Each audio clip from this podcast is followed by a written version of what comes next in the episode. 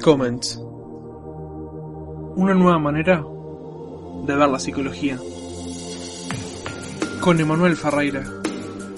Por más información, arroba Comments en nuestras redes sociales.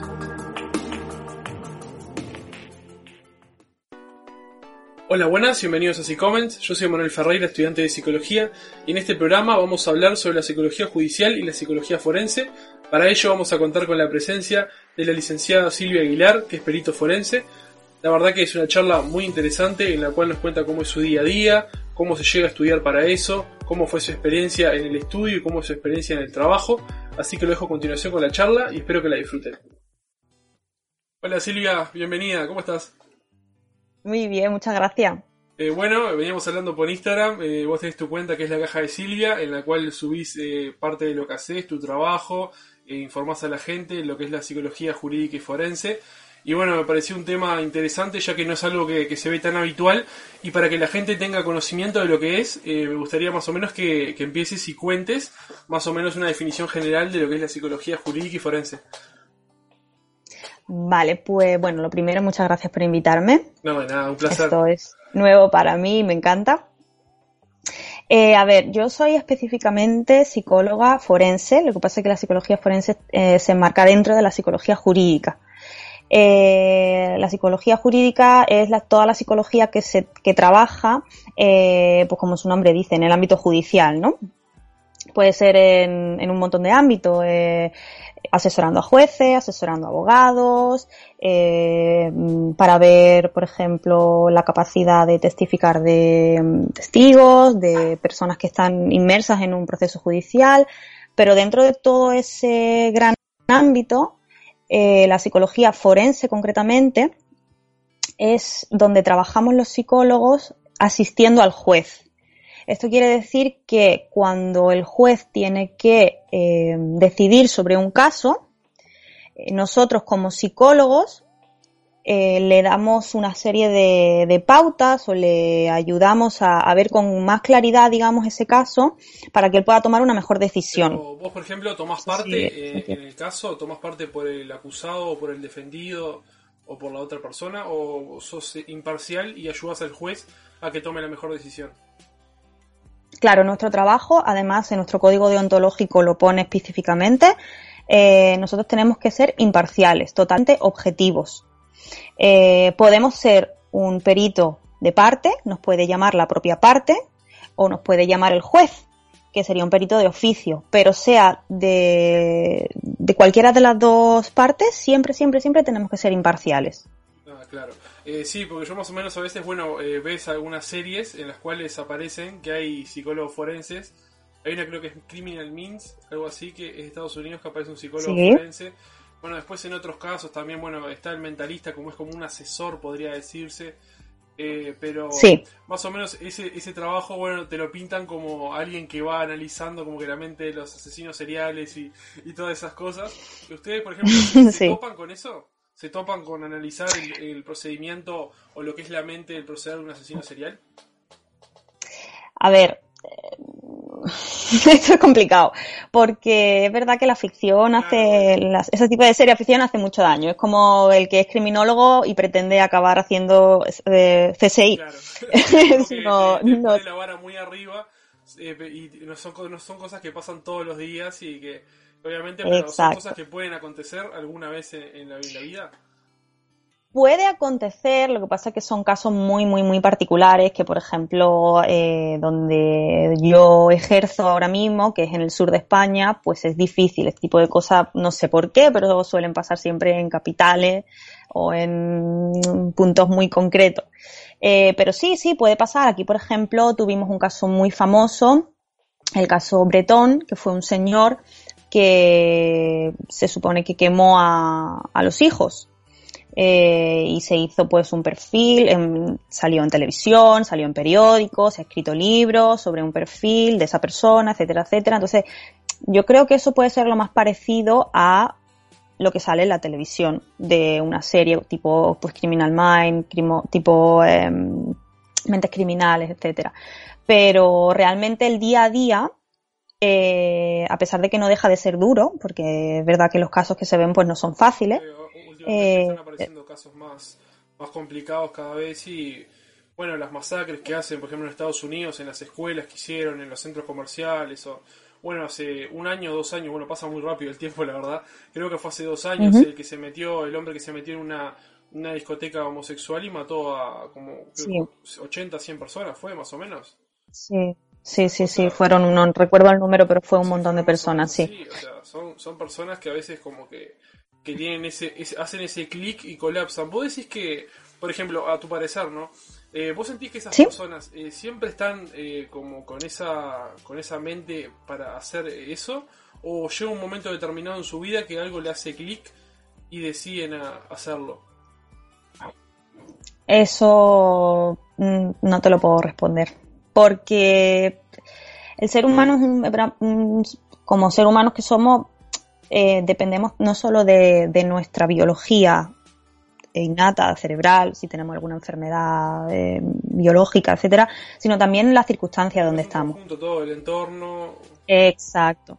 Entonces puede ser que sea una persona pues que tenga algún tipo de enfermedad mental seria, que ha dejado de tomar medicación y que, mm, no sé, ha sido sobreestimulado por una serie de... No sé, me estoy sacando un poco de, de, lo que pueda pensar, ¿no? Exacto. O puede ser una persona que hay un momento en el que, como tú has dicho, hace clic, hay una disociación, hay un... Entonces ahí es cuando actúa. Eh, puede ser una persona que simplemente sea eh, eh, homofóbico y, sea un proceso de, durante mucho tiempo donde a lo mejor ha sufrido algún tipo de bullying por este tipo de persona. No lo sabremos. No lo sabremos. Pueden ser miles de circunstancias, porque también lo que a ti te pueda encender ese clic, quizá a mí no. Claro. Entonces también depende de, cada persona, de los factores de, resiliencia, de aguante, de mm, afrontación sobre las situaciones que vive. Son muchos factores lo que hay que tener en cuenta. Eh, por ejemplo, dijiste que estabas en la parte sur de España. ¿En qué, en qué parte estás? Yo vivo en Andalucía, concretamente en Málaga, sur, sur, sur, pegado a la, a la playa, y ejerzo toda la, yo vamos, ejerzo en toda España, pero realmente donde trabajo a día de hoy es aquí en Málaga. Claro, o sea, y, vas, eh, a veces te llaman para un caso que sea en otra parte y eso, y tenés que viajar. Sí, lo que pasa es que no es lo más común porque, claro, eh, por suerte hay más psicólogos forenses y entonces pues se suele tirar de gente que esté más cerca más que nada por el tema económico porque claro si hay un desplazamiento entra dentro de la, de la minuta y del precio del, peritaje. Claro, y el tema de, los, gastos, los viáticos y todas esas cosas. exacto, pero sí, si es necesario y si se, hay que hacerse, se hace.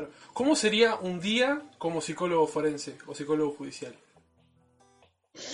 Pues Mm, a veces me da miedo decir esto, pero a, muy a mí me encanta, es muy bonito, es muy bonito, a mí me encanta, pero es verdad que depende de los casos que se vean. Que nos encanta el trabajo que hacemos es lo principal. Exacto, exacto, pero claro, como se ven ciertos casos a veces peliagudos, da aprensión decir que te, que te gusta esto porque a veces te miran como, ¿cómo te puede gustar eso? pero, si, no, te gustara a vos, no, no, podrían haberse resolver cosas que, nadie resolvería. O lo mismo que los médicos. Yo, por ejemplo, a mí me parece que los médicos que abren a una persona y, se, meten adentro y tanto con toda la sangre y todo, yo, yo no podría, pero si fuera por mí, o sea, no haría ningún médico y, se moriría todo el mundo, o sea, alguien tiene que hacerlo, o sea, no, no, no hay otra cosa. Totalmente. Cierto, es, que es tal cual. Em, yo me despierto por la mañana con mi despertador, ¿vale? Solemos ir a, la oficina, eh, si no se trabaja desde casa, depende del día, normalmente tenemos citas eh, ahora con todo este tema del COVID se están realizando las citas, siempre con, todas las precauciones adecuadas al momento, su mampara, gel, etcétera, etcétera. Eh, se tienen una serie de entrevistas dependiendo del caso. El número de entrevistas son más, menos, depende de, de la situación. Se tiene una serie de entrevistas a lo largo de la mañana y si es necesario se pasan algunos cuestionarios, depende de en qué cita estemos ya en el proceso después como. Y por la tarde, si no tengo más citas, pues me dedico a corregir esos cuestionarios, a empezar a escribir informes o a leer y leer y leer, porque siempre hay que estar al día sobre cualquier caso que Hay que leer muchísimo y tenés que mismo analizar los, los datos originales de lo que se hacen resúmenes, porque a veces obvian cosas que vos podés considerar importantes. Exacto.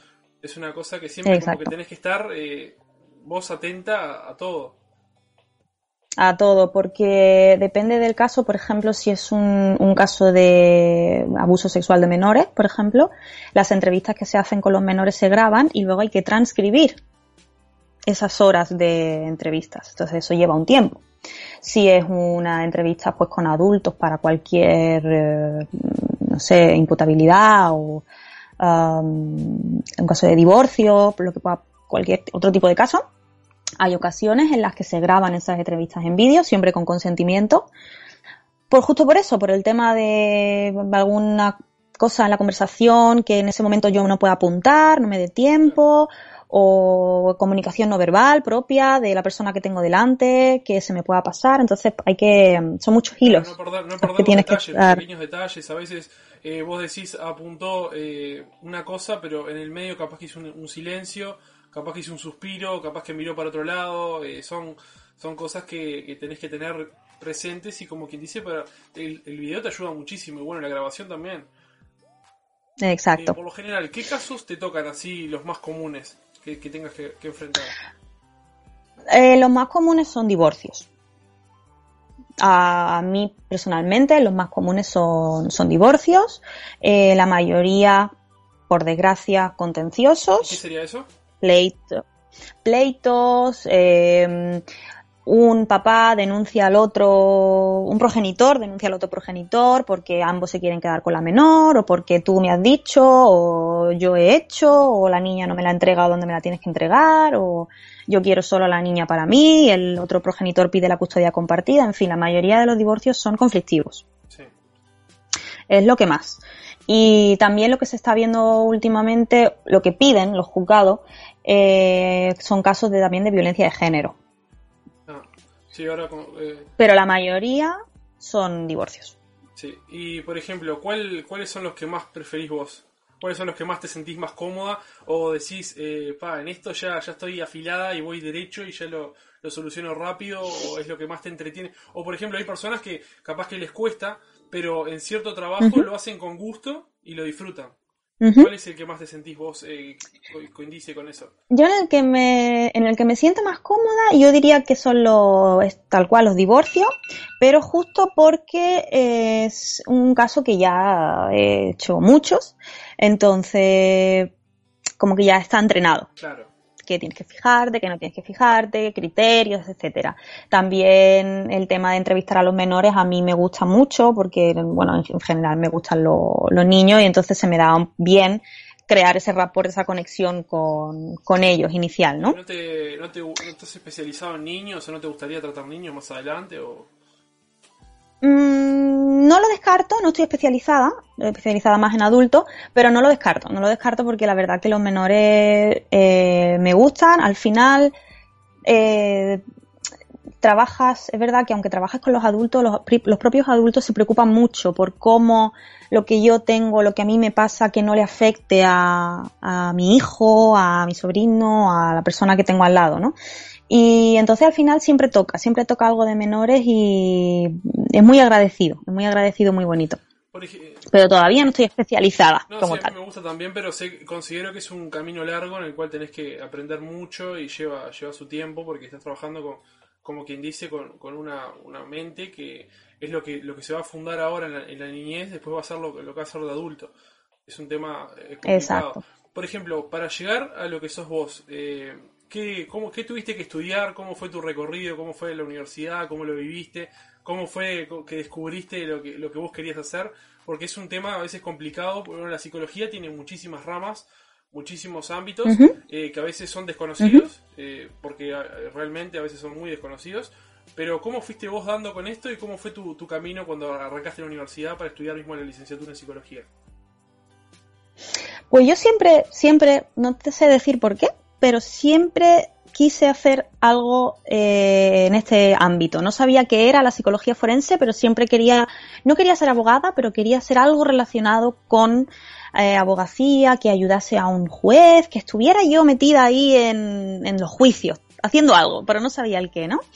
Y en su momento, cuando acabé la, cuando acabé bachillerato, eh, me interesé por criminología. Fue en ese momento en el que estaba en auge, que salió CSI, etcétera, etcétera. Y eh, no existía la carrera de psicología como tal en ese momento. Entonces hice un curso. Y en el curso tocábamos muchos ámbitos. Tocábamos medicina legal, tocábamos sociología, tocábamos psicología criminal.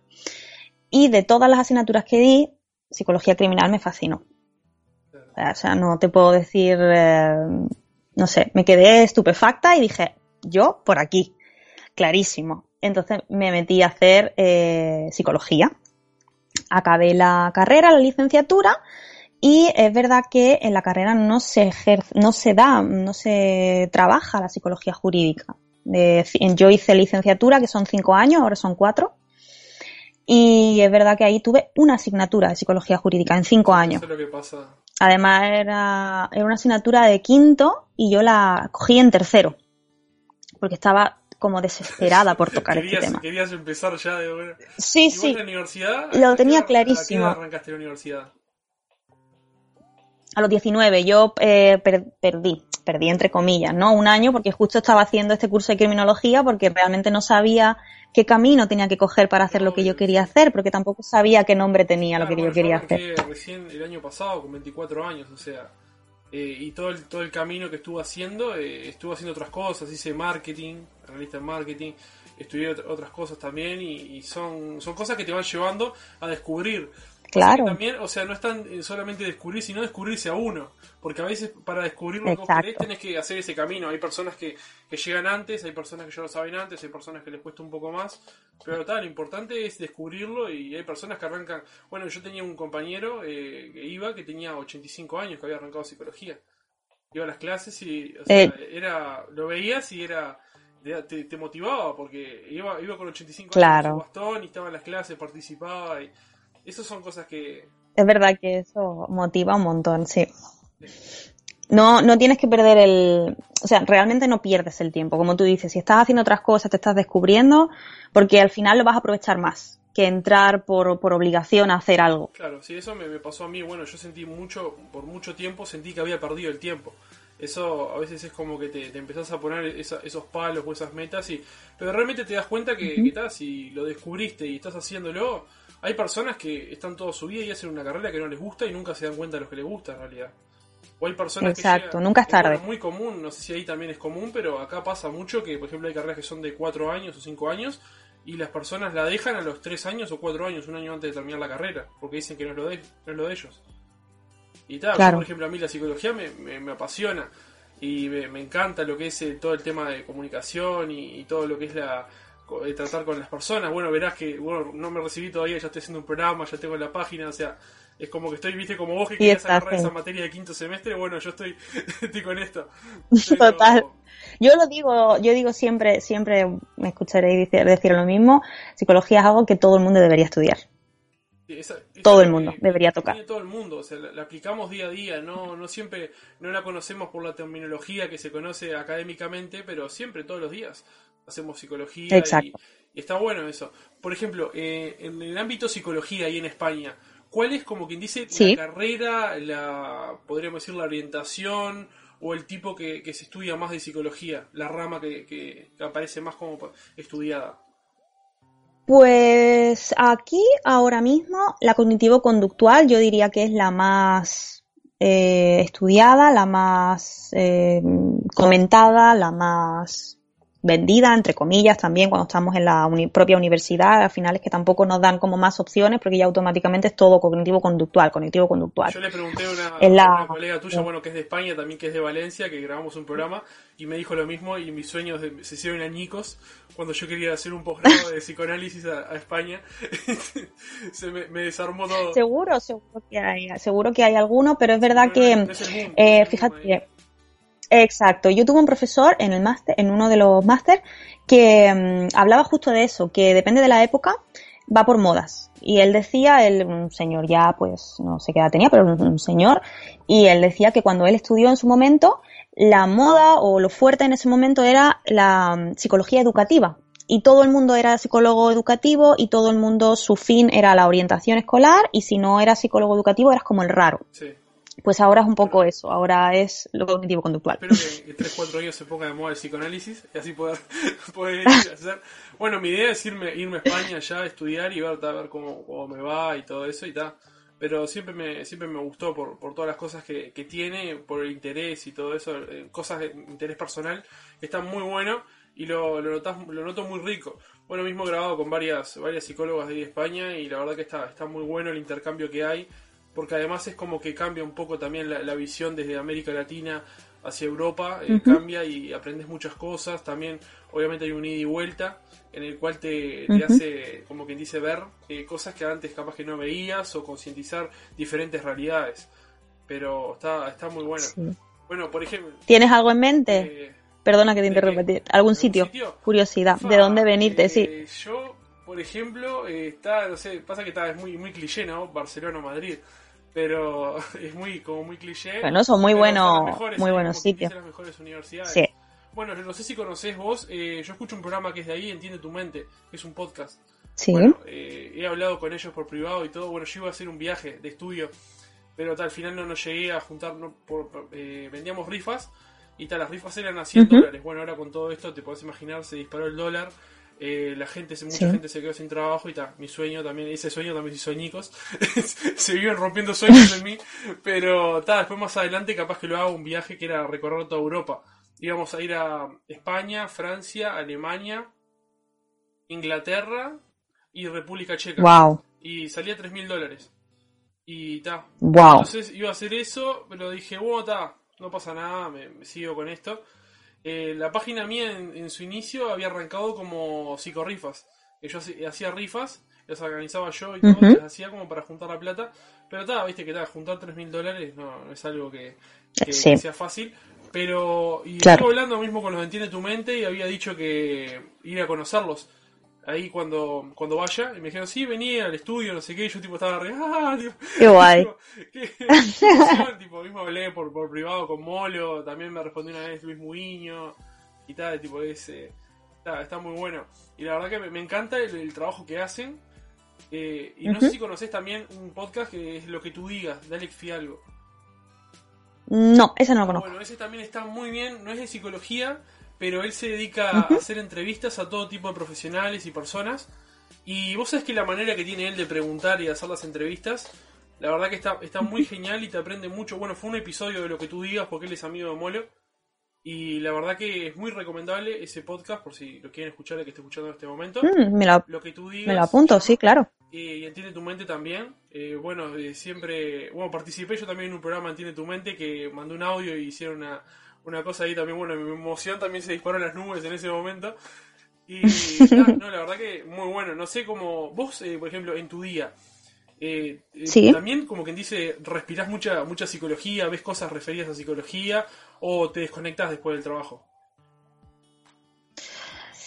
Uf, am, yo creo que no, no desconectas nunca del todo. Debes desconectar, pero desconectas de la, de la problemática, yo creo, ¿no? De los casos, de las situaciones, de, de toda esa negatividad quizá, ¿no? Pero la psicología es que no puedes desconectar, es Yo, por que... ejemplo, o sea, eh, cuando salgo a caminar para desestresarme o lo que sea, me voy y me pongo a escuchar un podcast de eso de psicología o es mismo de estos o, o me pongo, si me pongo a ver algo en Netflix, busco algo de psicología, algo que me, que me aporte a mí, o sea, es como que nunca, nunca estoy como quien dice, obviamente que tal, tenés que tener tus tiempos como quien dice de perder el tiempo, podría decirse entre comillas, ¿no?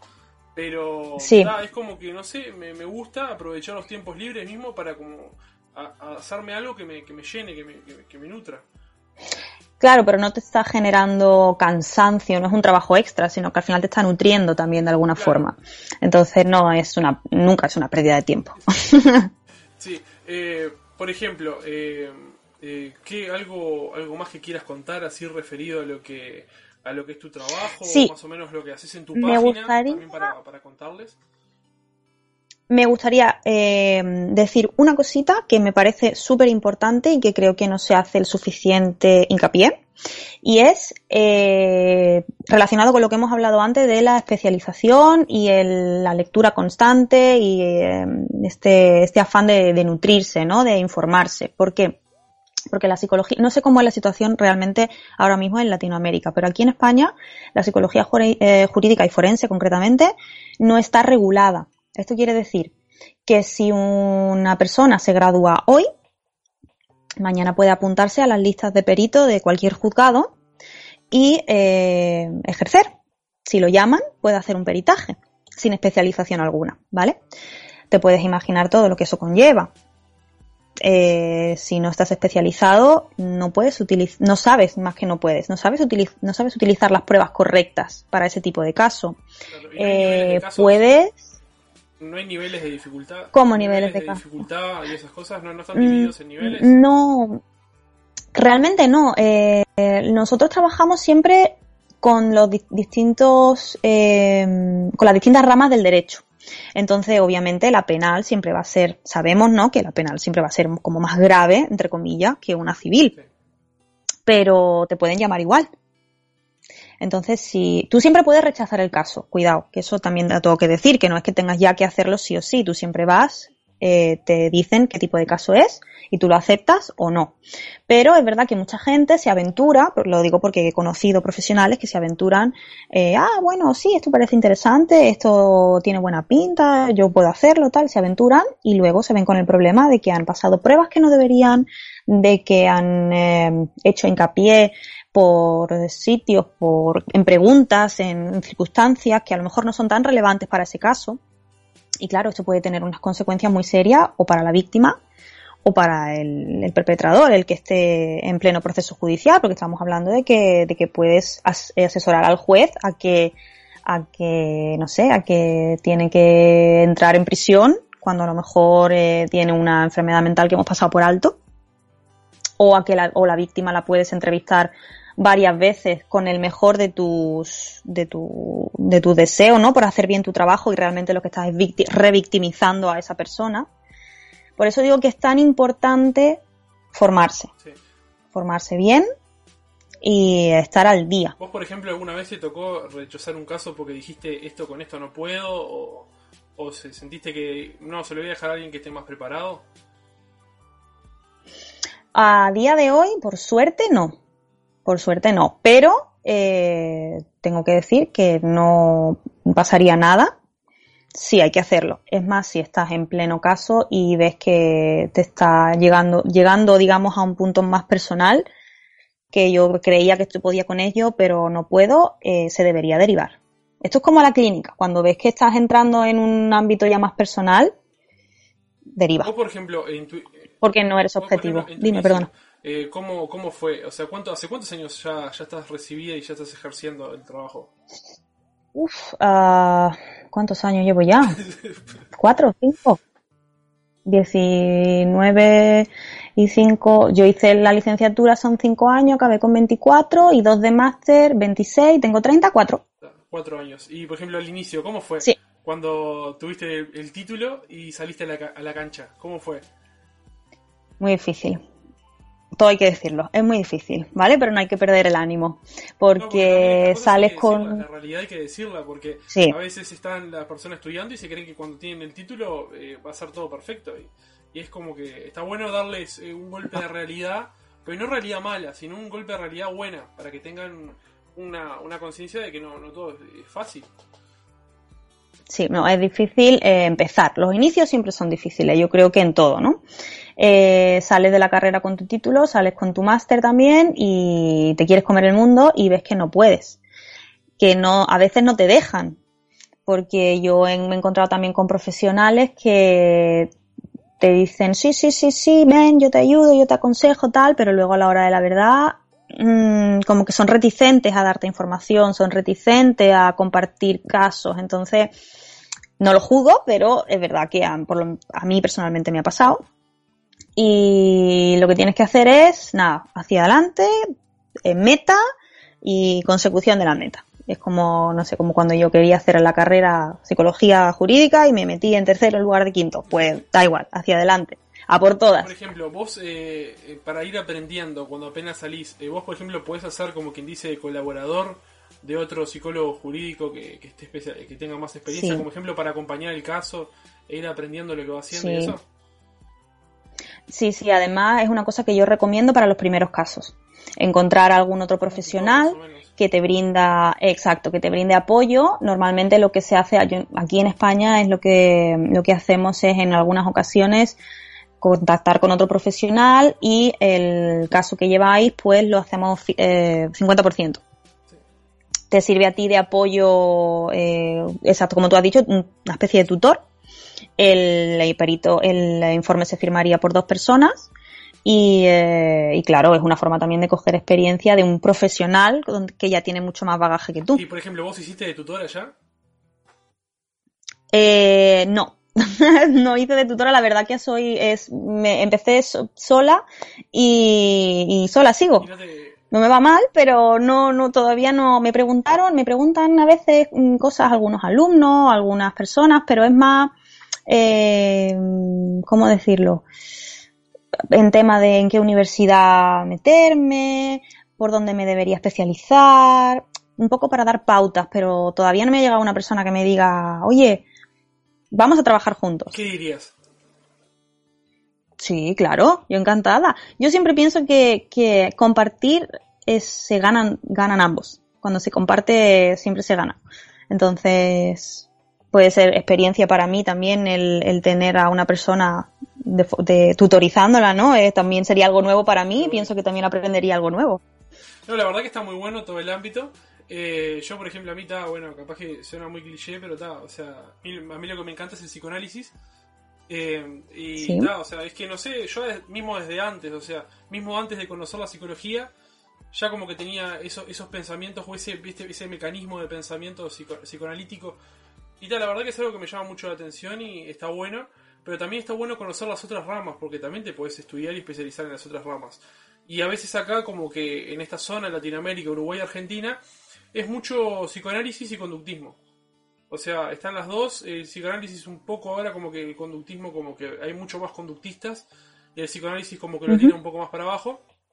Pero hay muchísimas cosas más y está bueno como que dice eh, haberte podido con- contactar contigo para que hagas el programa y estés y cuentes también otras cosas porque hay muchas personas que no se interesan por el psicoanálisis y conductismo, no es algo que le lata, o sea que, que les, que les encante y no saben qué elegir tampoco y no, no tienen una persona o un referente como para, para preguntarles. Eh, la verdad que está bueno Claro. que hayas contado lo, lo que es tu, cómo es tu día, cómo es tu experiencia, cómo fue tu formación, eh, lo que sería lo que se trabaja y tal, y también eh, nombrar que tenés, que tenés tu página de Instagram, que es la caja de Silvia, y si querés contar más o menos lo que haces ahí, si te quieren preguntar algo, lo que sea. Pues mi Instagram es la caja de Silvia. Ahí cuelgo eh, un poco información sobre psicología jurídica, sobre psicología en general, pero es verdad que lo focalizo mucho en la psicología jurídica y forense porque es donde trabajo día a día.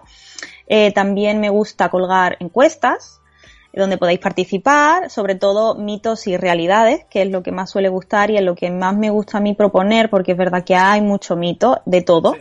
Entonces también un poco de, de, de abrir los ojos, ¿no? A, a mucha gente. Y tengo también mi página web que está en proceso, que se llama Psicoforenses, acabado en S, siempre lo digo porque a veces fallan ahí, psicoforenses.com. te ponen si comment y te ponen la S al final. Exacto. La S esa como que la- es, Pero no- es la que es lo que te da el, el saborcito, No pero también te arruina. Totalmente. Entonces, psicoforenses.com, ¿vale? Está en proceso ahora mismo, pero se espera que esté pronto ya disponible, pues, eh, donde podremos compartir eh, blogs, entradas, eh, también información, porque también realizo formación, entonces también espero poder colgar talleres.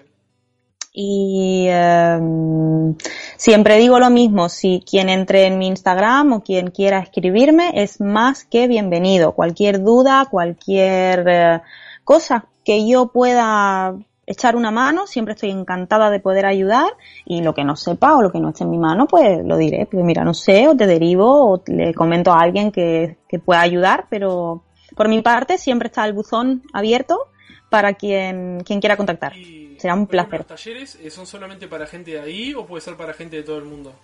¿Van a ser online? Pues cuando tenga, cuando tenga la web, espero que puedan ser para todo el que se quiera apuntar. Perfecto. Ahora mismo los doy presenciales, entonces sí, ahora mismo son, son para gente de aquí. Sí. Eh, estamos dando talleres, ahora mismo, por ejemplo, estoy trabajando en talleres de igualdad y violencia de género. Próximamente tengo algunos de coeducación para padres. Y, eh, y espero poder, eh, dentro de poquito a poquito, poder seguir compartiendo estos talleres y toda esta información con mucha más gente. Bueno, perfecto. La verdad me parece muy buena la idea y está bueno que, que empieces a, como quien dice, a expandir tu trabajo y, y que apuestes a más eso y que la gente tenga más información para recibir sobre el tema. Así que no me queda más que agradecerte, la verdad me encantó la charla que tuvimos, muy, muy interesante. eh, así que nada más y muchísimas gracias. Nada, a ti ha sido un placer y lo dicho, cuando quieras, pues aquí estamos, en la caja de Silvia y en Psicoforenses. Será un placer, de verdad. Nos vemos, hasta luego, que pases bien. Hasta luego, igualmente. Chao.